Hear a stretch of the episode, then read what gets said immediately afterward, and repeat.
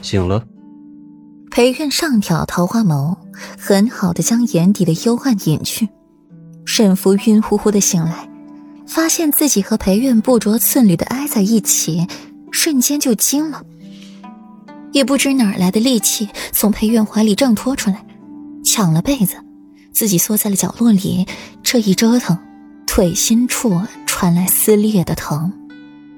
裴院悠悠的望着沈福的动作，不由得轻笑一声：“福儿，你这是要冻死自己的夫君吗？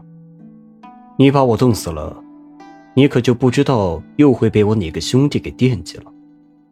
忘了说，在漠河。”一妻多夫的制度也是有的，漠河女子不觉得如何，只是你受得了吗？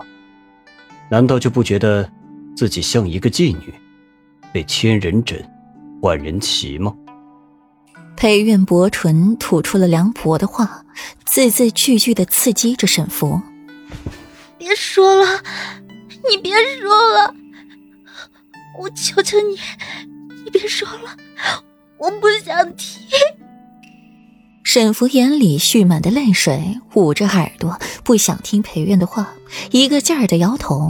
幅度过大，被子往下滑，又露出自己魅惑人心的身子。裴院拽过了沈福，唇瓣摸着他的耳廓。只要你把本王伺候好了，本王护你周全，可好？毕竟，本王也不想上一个被别人上过的破鞋。唇瓣是温暖的，呼出的热气也是温暖的，只是他说的话却是寒彻人心。见怀里的小女人不再挣扎，裴院桃花眸上挑，极尽邪肆，双手不断在沈福的身子上游走，声音暗哑：“福儿，吻我。”乍一听裴院这话，沈福呆呆的望着他，有些迟疑，眼睛眨了眨。颤着手臂，勾住裴院的脖子，仰起头，对着裴院的唇慢慢的吻下去。她不要做妓女，也不要一双玉臂千人枕，一点朱唇万人尝。裴苑回吻着沈福，手掌带着情欲的抚摸着沈福光洁的后背，触感如丝绸一般顺滑。迷离之际，沈福恍惚听到裴苑说。年关时带他回家拜见岳母大人。裴王府，七云轩内室里散着一世的欢好气息。帷幔掀开，一股浓郁的栗香味扑面而来。柔软的锦被下掩盖着两具满是狼藉的身子。裴玉率先醒了，简单的系了软袍，松松垮垮的挂在身上，才侧着身子。手放在顾软的脸上，细细描摹。这张脸真是怎么看也看不够，和这具身子也愈发的让自己不舍得放手。感受到一丝丝痒意，顾软才迷糊的睁开了眼睛，树木便是裴玉一张清韵典雅的面容，看着谪仙高贵，实则厚颜无耻至极。没好气的拍开了裴玉的手，脑袋胀疼。我要喝水。顾软撑着身子来，把被子悉数卷走，让裴玉自己冻着。听到话，裴玉乖巧的起身，拿过那碗分凉的解酒茶给顾软一夜宿醉。